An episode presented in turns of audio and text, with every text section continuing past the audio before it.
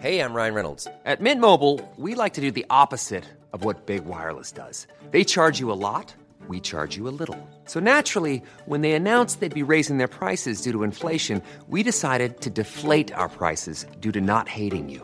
That's right. We're cutting the price of Mint Unlimited from $30 a month to just $15 a month. Give it a try at mintmobile.com slash switch. $45 upfront for three months plus taxes and fees. Promo rate for new customers for limited time. Unlimited more than 40 gigabytes per month. Slows. Full terms at mintmobile.com. Letras Libres presenta Cine Aparte con Fernanda Solórzano. Bienvenidos a Cine Aparte y gracias por darle play a esta nueva entrega. Creo que una de las películas más inesperadas y más gustadas de las que tuvieron su estreno en el pasado Festival de Toronto fue la película Another Round del director danés Thomas Winterberg.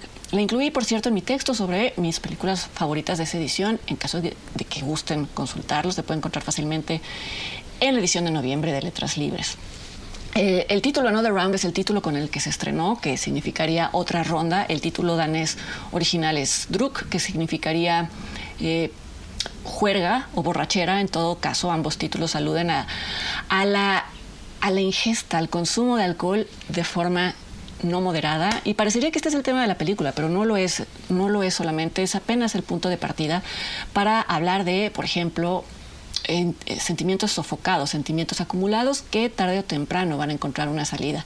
Menciono este tema, el de los sentimientos acumulados, antes que cualquier otro, porque fue el que me remitió mientras veía la película a la que fue la, la primera película y además fue muy aclamada, la primera película de Thomas Winterberg, que fue Festen o La Celebración de 1998. En esa película una familia se reúne para celebrar el cumpleaños número 60 del padre y justo a la hora del brindis, el hijo le reclama al padre haber abusado de él sexualmente y de su hermana cuando eran pequeños y eso da pie a muchos, muchos más secretos de familia revelados. Esta película, por cierto, además de ser el debut de Winterberg, también fue la primera película del movimiento Dogma que fundaron él y su compatriota Lars von Trier y que proponía despojar al cine de todos sus artificios formales. Pueden encontrar el manifiesto de Dogma en internet si es que no lo conocen. Muy pronto ambos directores abandonaron estos principios, pero Festen dejó huella y dejó huella por derecho propio.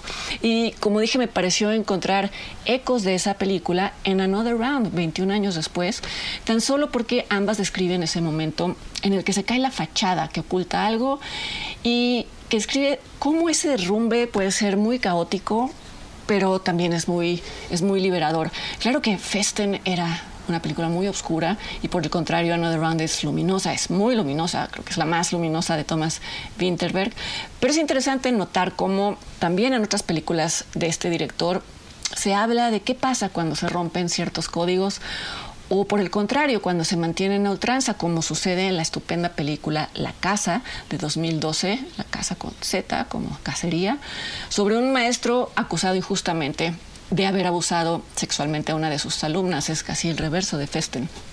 Y todo este prólogo es para quien le guste, como a mí, encontrar hilos conductores quizá no muy obvios en la filmografía de algún director. Creo que en el caso de Thomas Winterberg el tema recurrente es el colapso y la reconstrucción que es justo lo que experimenta el protagonista de Another Round, un hombre llamado Martin, interpretado por Max Mikkelsen, que lleva sobre sus hombros casi todo el peso de esta película.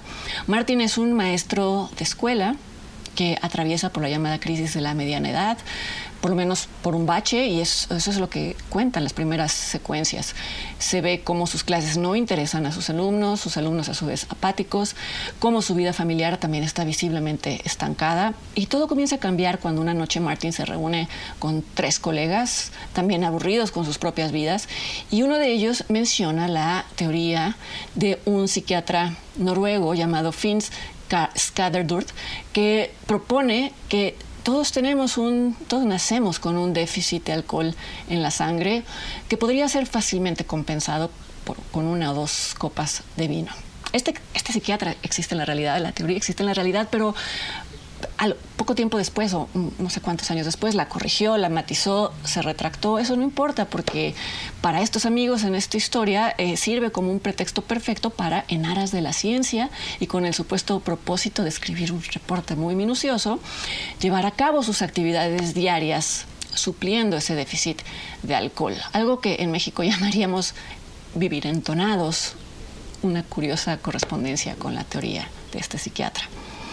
Eh, al principio del experimento, Martín y sus colegas mantienen bajo el, nivel de alcohol, el, suplementado, eh, y esto eh, los vuelve más cálidos con sus parejas, los vuelve más creativos en clase y como es de esperarse, no solo en el caso de estos personajes, sino creo que de cualquier persona, esta sensación de bienestar los lleva a rebasar pronto ese, ese porcentaje de alcohol recomendado para compensar el supuesto déficit.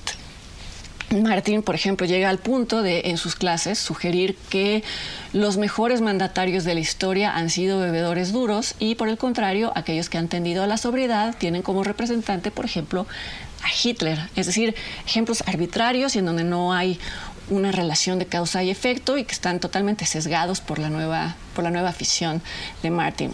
Eventualmente, él y sus amigos van a perder el control del experimento y de sus vidas de formas cada vez más graves y cada uno se va a plantear cómo desandar ese camino sin renunciar a la libertad que ya experimentaron. Another Round me parece extraordinaria por cómo le da la vuelta al sermoneo que al que fácilmente se prestaría una película que habla sobre el consumo de alcohol o de cualquier otra sustancia como reemplazo de otras sensaciones. Y es que, como decía, el alcohol es solamente un, punto de partida, ya que la película más bien habla de desconexión emocional, de apatía, no solo de los hombres de mediana edad, sino incluso de los jóvenes, de los alumnos. Muchas películas abordan estos temas, la desconexión y la apatía, y también muchas películas han hablado de cómo el alcohol puede convertirse en una forma de escapismo, pero la diferencia aquí es que estas películas siempre terminan yéndose por el camino de la moraleja final. Son algo así como fábulas de advertencia, pero Winterberg no es un director puritano y por lo tanto Another Round no sigue ese camino. Incluso se permite mostrar la desinhibición del protagonista y de sus amigos, eh, mostrarla como momentos de alegría y de redescubrimiento. Hay secuencias dedicadas solamente a verlos reír y, a verlos permitirse alegrías que ya no se permitían. Y es muy honesta en ese sentido, no todo es un infierno en esos momentos. Y cuando dije que Max Mikkelsen llevaba casi toda la película sobre sus hombros, me refería a eso, a su transformación de un hombre apagado, del hombre apagado que se ve en las primeras secuencias, a alguien que redescubre sus entusiasmos. Al principio la transformación es sutil y Winterberg la muestra a través de close-ups muy cerrados. Vamos, tan no es esta una, una película moralina que durante esos primeros actos, el primer acto, segundo acto de la película, uno se pregunta si esta no es una apología de estos estados liberadores, pero después cambia de dirección y después vuelve a cambiar. El guion de Another Round sigue un, camino tan zigzagueante o tan sinuoso como el camino que siguen sus protagonistas cuando están alcoholizados, y lo digo como una, como una virtud. No se ha visto el destino final, como sí sucede con muchas películas de Hollywood. Ya no se diga películas sobre la anestesia emocional, el proceso de salir de esta anestesia, que como ya dije pueden prestarse a tratamientos muy sentimentales y, melcochosos. Irónicamente, el camino zigzagueante y poco convencional que sigue esta película da pie a uno de los desenlaces más genuinamente emotivos e inspiradores del cine reciente. No lo adelanto, pero la última secuencia de esta película es una celebración absoluta de la vida. Cuando llega en esta secuencia, Noten además que el protagonista viene de un funeral, es decir, de un lugar físico y emocional que casi volvería inexplicable o inverosímil su comportamiento en esta en esta siguiente secuencia, en la secuencia final que ya es, ya es memorable. Y creo que lo que la vuelve verosímil y muy potente es que Winterberg, Winterberg perdón, la rodó desde, ese, desde un estado emocional casi idéntico al del personaje. Lo ha dicho en entrevistas, pero no siempre lo que dicen los directores sobre sus procesos se refleja en las películas. En este caso sí sucede, sí hay una correspondencia y por eso eh, voy a cerrar el comentario hablando de lo que ha dicho Winterberg. Él ha dicho que esta originalmente iba a ser una película sobre la cultura del alcohol entre los jóvenes daneses y que esta fue una idea propuesta por su hija que incluso interpretaba a uno de los personajes, es decir, ya había comenzado a rodarse esa película. Y sin embargo, pocas semanas después de haber iniciado, su hija sufrió un accidente automovilístico y murió.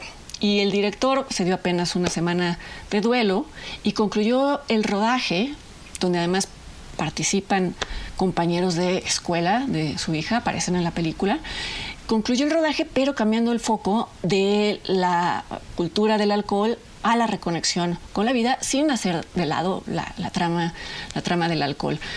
Yo apenas me enteré de esta anécdota, no la conocía cuando vi la película en Toronto. Ya entonces este desenlace me había parecido arrollador. No es indispensable conocer la anécdota para sentir el impacto, pero creo que sí explica su eficacia que puedan empalmarse a tal grado el dolor y el placer por la vida, por lo que está sucediendo en ese momento, es algo que, difícilmente se, explicaría en diálogos o en un guion planeado o calculado fríamente y sin embargo basta ver aquí a Matt Mikkelsen bailando para entender que, que, sí, que sí es posible. Esta película está nominada al Oscar en la categoría de Mejor Película Internacional, Winterberg en la categoría de Mejor Director. No se ha estrenado en México formalmente, pero no es difícil encontrarla. Ojalá puedan verla y ojalá me acompañen la siguiente semana en la siguiente entrega de Cine Aparte. Hasta entonces.